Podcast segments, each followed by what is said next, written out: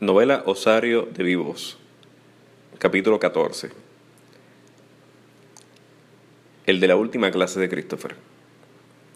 Mientras tanto, cerca del caserío, en la escuela pública Camilo José Cela, en el salón de clase en el que estaba Christopher, el mister leía en voz alta a los estudiantes fragmentos del capítulo 6 de La Charca. No te imagines que he llegado a suponer de mi tierra un paraíso bíblico.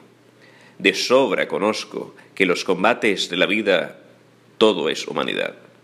Pero no quiero ocultarte la pena que me han causado tus palabras.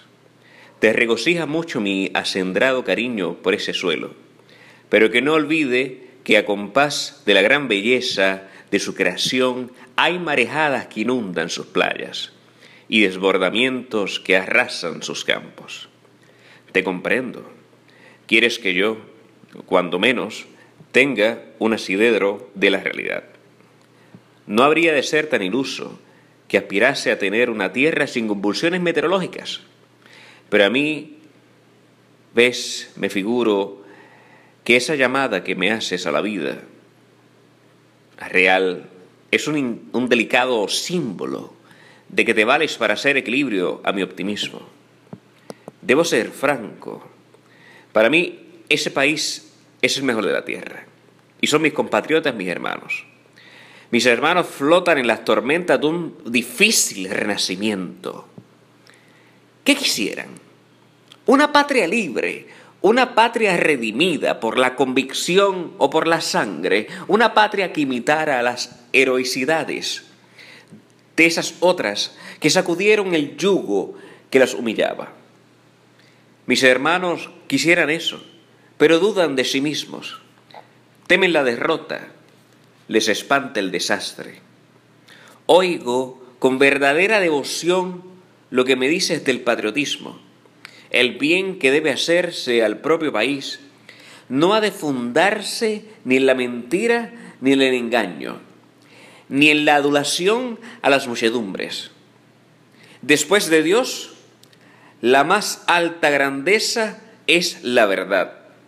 La verdad, sí, la verdad dicha en el propio hogar, la desinteresada propaganda de almas elevadas, no aquella mentirosa de siervos, de mendigos, vendibles a la lisonja, al miedo, al provento.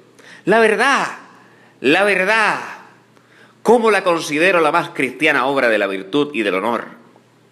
Quiero decir que en el cristal de mis ilusiones veo fantasmagorias inciertas, que si no logro sacudir los optimismos, corro peligro de golpearme al chocar con un espejo, hiriéndome en el corazón y en la frente. ¡Qué triste es eso! ¿Será posible que no pueda el sentimiento crear la realidad cuando ella no existe? ¿Es que no todos nuestros compatriotas piensan como tú y como yo? Con arranques líricos no se resuelven problemas arduos, como el aire de un abanico, no se perforan cordilleras. ¿Sabes cuál fue el resultado inmediato de esas palabras? Pues romper una oda a la patria que había escrito. En esa oda cantaba la grandeza de mi país, fundándola en sus opulencias naturales y en el romanticismo de una humareda de sentimientos amorosos.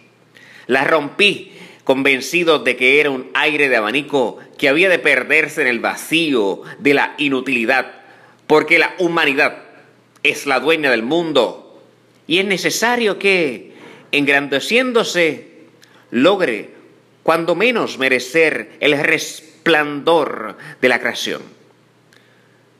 Los pueblos son como los individuos. Más realiza quien proyecta sembrar un arbusto y lo siembra que quien se propone levantar un bosque y se duerme en el surco. Realidad. He aquí la gran palanca. Debe preocuparnos lo que es para llegar a lo que debe ser. Con solo cantar lo que quisiéramos que fuese no se hace camino. Traduzco de estas frases toda una crítica y como sé hasta qué extremo amas a nuestro suelo, esa crítica tiene para mí una importancia inmensa. Qué gran estómago enfermo enfermo es ese de que me hablas? ¿Qué depresión mórbida es esa que por herencia pasa de una a otra generación produciendo capas sociales contaminadas y enfermas? En el religioso amor que por mi tierra siento, quiero que seas tú el Moisés. Muéstrame las tablas de esa ley. El mister, como lo llamaban todos los estudiantes, era un joven maestro, graduado de la Universidad de Puerto Rico, recinto de Río Piedras, que tenía pasión por la profesión y pensaba firmemente que si el pueblo de Puerto Rico recibiera una educación de calidad, echaría para adelante. Salud gratuita y educación de calidad. Eso es lo que todos los pueblos necesitan.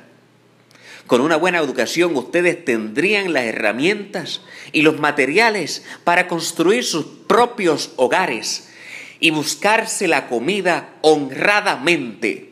Salud y educación, muchachos salud y educación. Eso es todo lo que ustedes necesitan. Bueno, muchachos, continuemos leyendo, pero esta vez del capítulo noveno de la charca. Dale, Christopher, comienza a leer en voz alta, desde aquí, desde que el padre Esteban exclama, Jesús. Y yo leo la próxima línea. Jesús, leyó Christopher. ¿Por qué ese asombro? leyó el mister. Por su materialismo, leyó Christopher.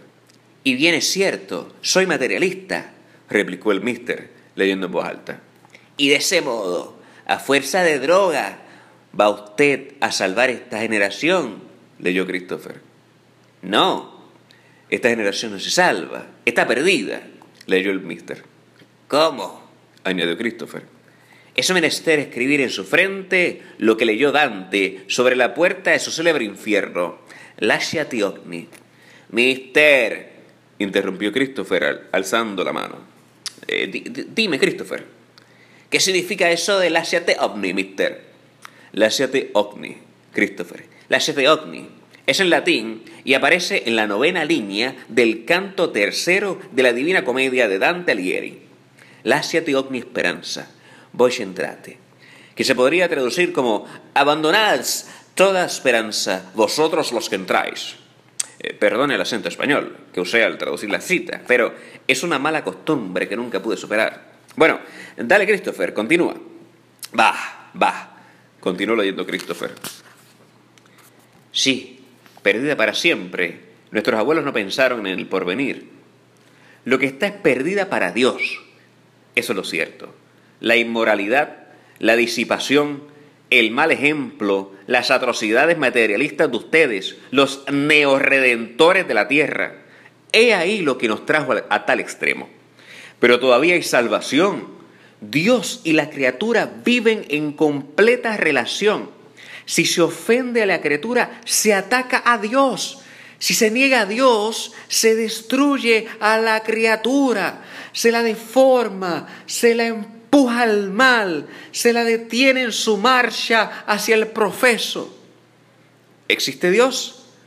Pues la creación se impone, la reclama la razón, porque todo en la naturaleza existe.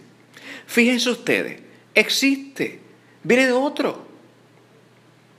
Es necesario que haya creador absoluto y criatura relativa, infinito y finito. Muy bien, Christopher, gracias por leer en voz alta.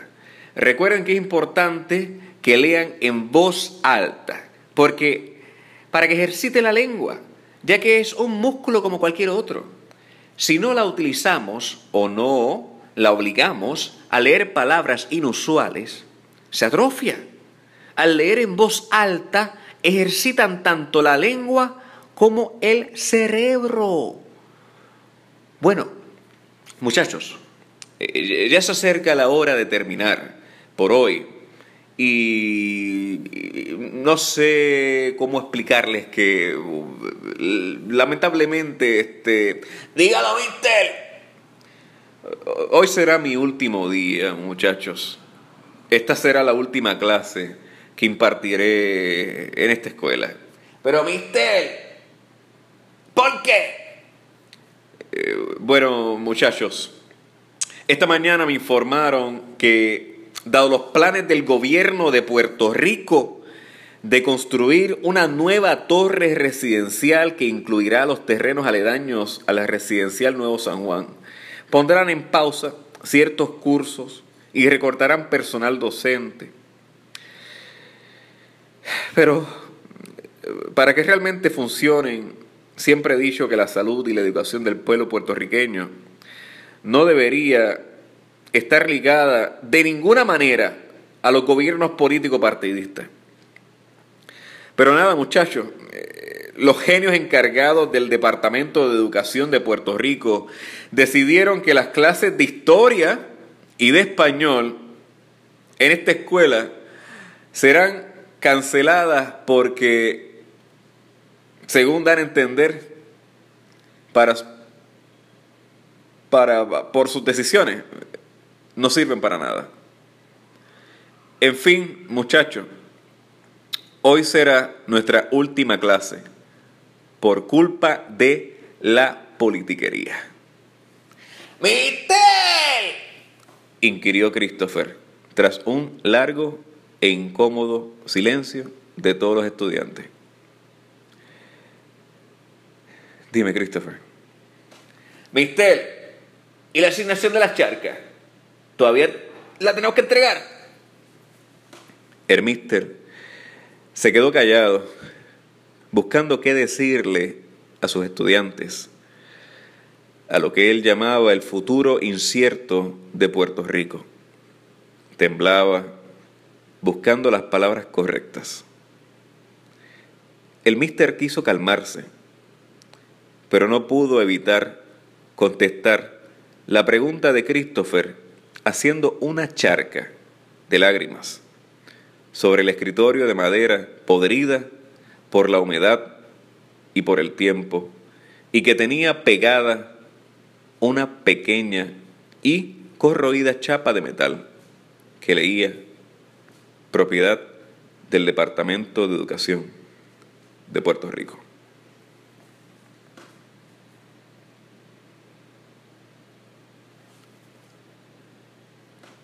Compra la novela Osario de Vivos en osariodevivos.com. osariodevivos.com.